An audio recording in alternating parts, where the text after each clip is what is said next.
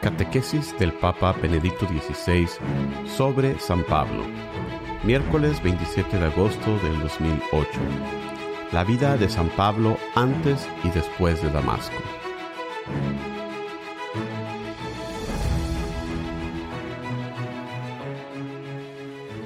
Queridos hermanos y hermanas, en la última catequesis antes de las vacaciones, hace dos meses a inicios de julio, comencé una nueva serie temática con ocasión del año paulino, considerando el mundo en el que vivió San Pablo.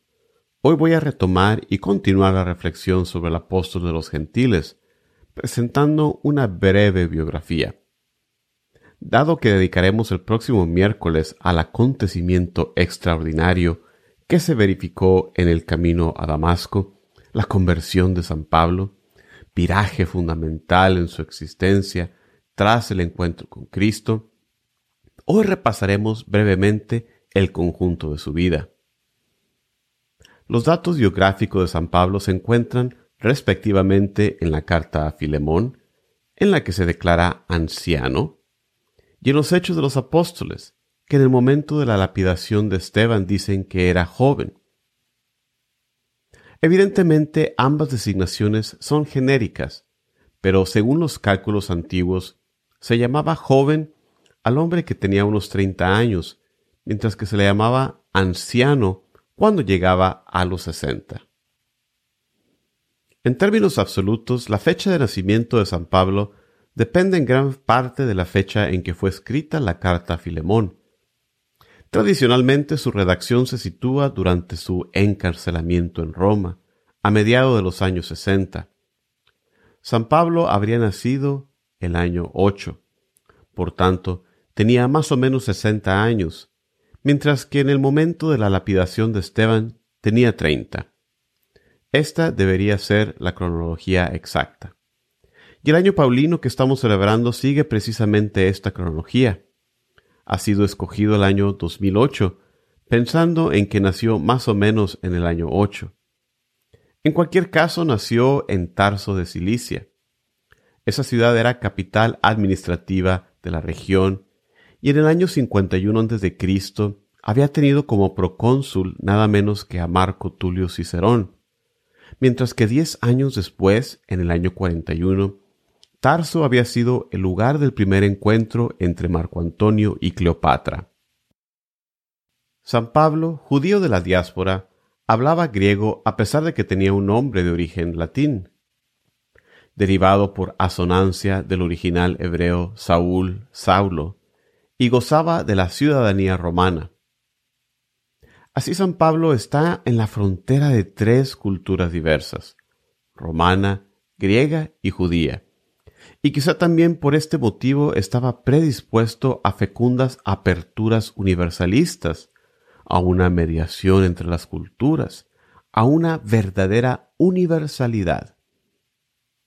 También aprendió un trabajo manual, quizás heredado de su padre, que consistía en el oficio de fabricar tiendas, lo cual probablemente equivalía a trabajar la lana ruda de cabra o la fibra de lino para hacer esteras o tiendas.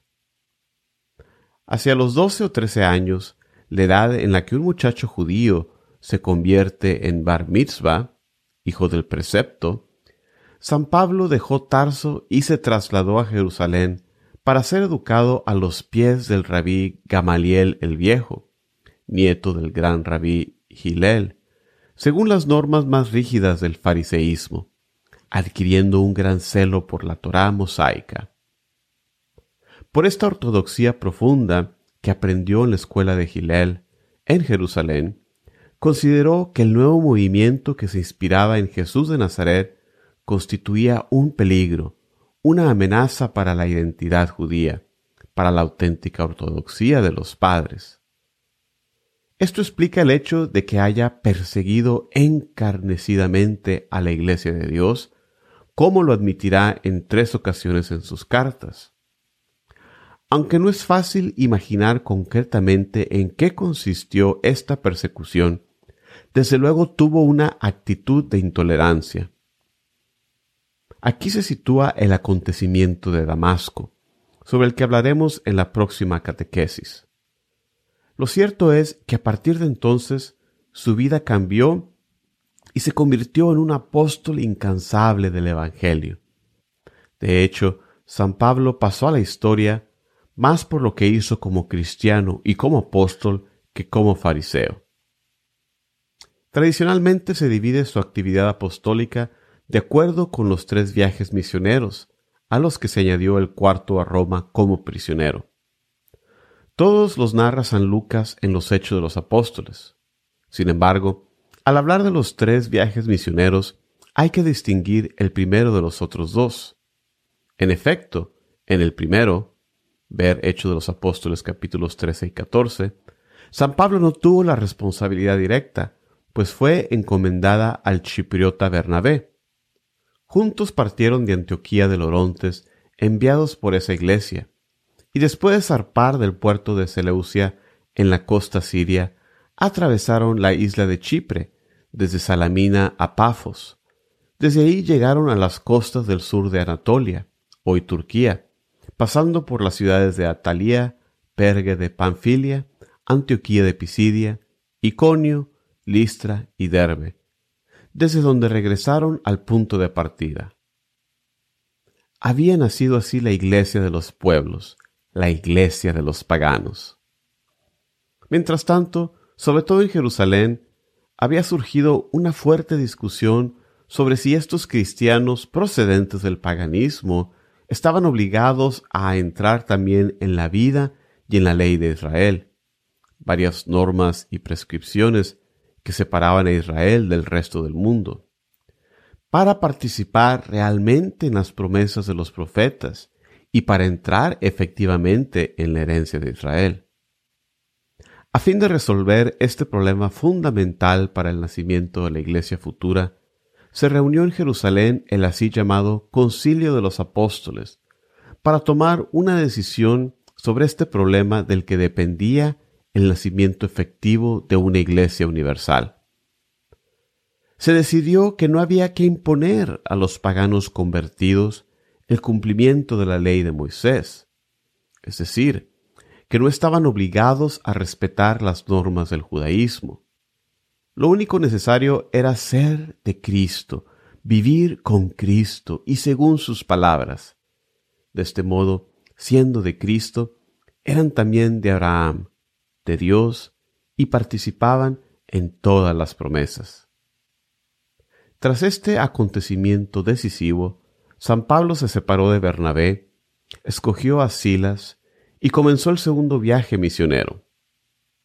Después de recorrer Siria y Cilicia, volvió a ver la ciudad de Listra, donde tomó consigo a Timoteo, personalidad muy importante de la iglesia naciente, hijo de una judía y de un pagano e hizo que se circuncidara.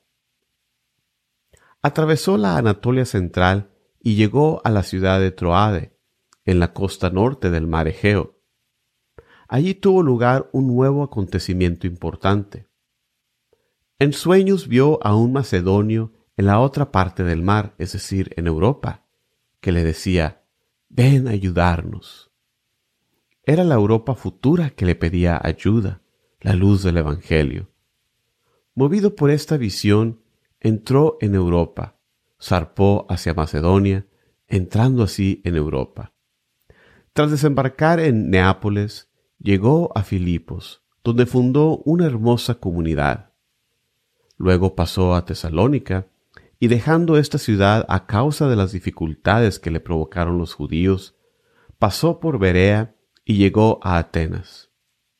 En esta capital de la antigua cultura griega predicó, primero en el Ágora y después en el Areópago, a los paganos y a los griegos. Y el discurso del Areópago, narrado en los Hechos de los Apóstoles, es un modelo sobre cómo traducir el Evangelio en cultura griega, cómo dar a entender a los griegos que este Dios de los cristianos, de los judíos, no era un Dios extranjero a su cultura, sino el Dios desconocido que esperaban, la verdadera respuesta a las preguntas más profundas de su cultura. Seguidamente, desde Atenas se dirigió a Corinto, donde permaneció un año y medio. Y aquí tenemos un acontecimiento cronológicamente muy seguro, el más seguro de toda su biografía, pues durante esa primera estancia en Corinto tuvo que comparecer ante el gobernador de la provincia senatorial de Acaya, el procónsul Galión, acusado de un culto ilegítimo. Sobre este Galión y el tiempo que pasó en Corinto, existe una antigua inscripción encontrada en Delfos, donde se dice que era procónsul de Corinto entre los años 51 y 53. Por tanto, aquí tenemos una fecha totalmente segura. La estancia de San Pablo en Corinto tuvo lugar en esos años. Por consiguiente, podemos suponer que llegó más o menos en el año 50 y que permaneció hasta el año 52. Desde Corinto pasó por Cencres, puerto oriental de la ciudad. Se dirigió hacia Palestina, llegando a Cesarea Marítima, desde donde subió a Jerusalén para regresar después a Antioquía de Lorontes. El tercer viaje misionero comenzó como siempre en Antioquía, que se había convertido en el punto de origen de la iglesia de los paganos, de la misión a los paganos, y era el lugar en el que nació el término cristianos.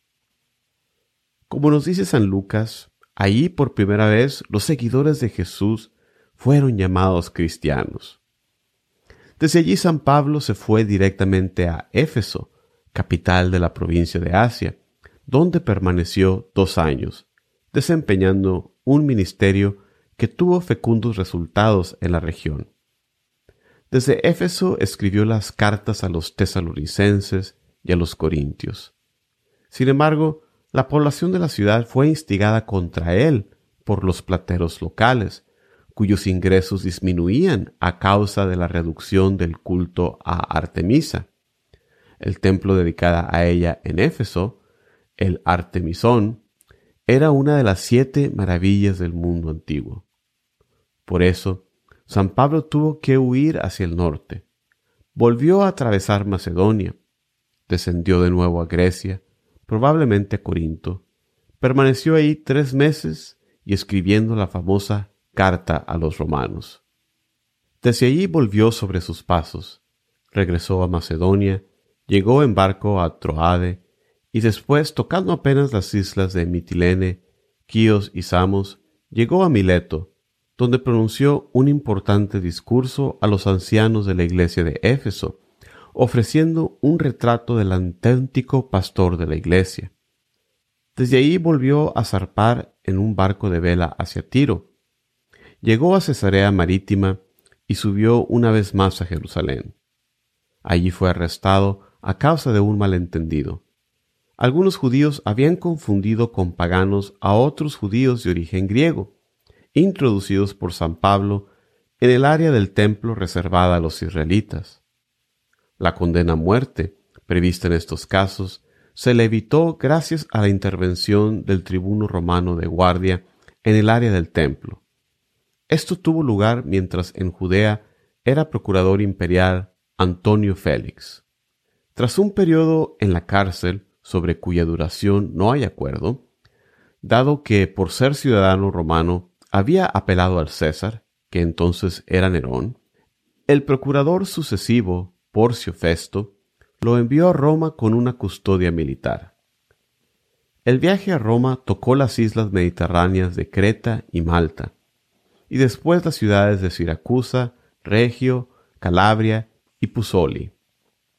Los cristianos de Roma salieron a recibirle en la vía Apia hasta el foro de Apio, a unos 70 kilómetros al sur de la capital, y otros hasta las tres tabernas, a unos 40 kilómetros. En Roma tuvo un encuentro con los delegados de la comunidad judía, a quienes explicó que llevaba sus cadenas por la esperanza de Israel. Pero la narración de San Lucas concluye mencionando los dos años que pasó en Roma bajo una blanda custodia militar, sin mencionar ni una sentencia de César Nerón ni mucho menos la muerte del acusado. Tradiciones sucesivas hablan de que fue liberado, de que emprendió un viaje misionero a España, así como de un sucesivo peripio por Oriente, en particular por Creta, Éfeso y Nicópolis, en Epiro. Entre las hipótesis se conjetura un nuevo arresto y un segundo periodo de encarcelamiento en Roma, donde habría escrito las tres cartas llamadas pastorales, es decir, las dos enviadas a Timoteo y la dirigida a Tito, con un segundo proceso que le resultó desfavorable. Sin embargo, una serie de motivos lleva a muchos estudiosos de San Pablo a concluir la biografía del apóstol con la narración de San Lucas en los Hechos de los Apóstoles. Sobre su martirio volveremos a hablar más adelante en el ciclo de nuestras catequesis. Por ahora, en este breve elenco de los viajes de San Pablo, es suficiente tener en cuenta que se dedicó al anuncio del Evangelio sin ahorrar energías, afrontando una serie de duras pruebas que él mismo numera en la segunda carta a los Corintios. Por lo demás, él mismo escribe, todo esto lo hago por el Evangelio, ejerciendo con total generosidad lo que él llama la preocupación por todas las iglesias. Su compromiso solo se explica con un alma verdaderamente fascinada por la luz del Evangelio, enamorada de Cristo, un alma sostenida por una convicción profunda. Es necesario llevar al mundo la luz de Cristo, anunciar el Evangelio a todos. Me parece que la conclusión de esta breve reseña de los viajes de San Pablo puede ser ver su pasión por el Evangelio, intuir así la grandeza, la hermosura, es más, la necesidad profunda del Evangelio para todos nosotros. Oremos para que el Señor, que hizo ver su luz a San Pablo, que le hizo escuchar su palabra, que tocó su corazón íntimamente, nos haga ver también a nosotros su luz, a fin de que también nuestro corazón quede tocado por su palabra y así también nosotros podamos dar al mundo de hoy que tiene sed de ellas la luz del Evangelio y la verdad de Cristo.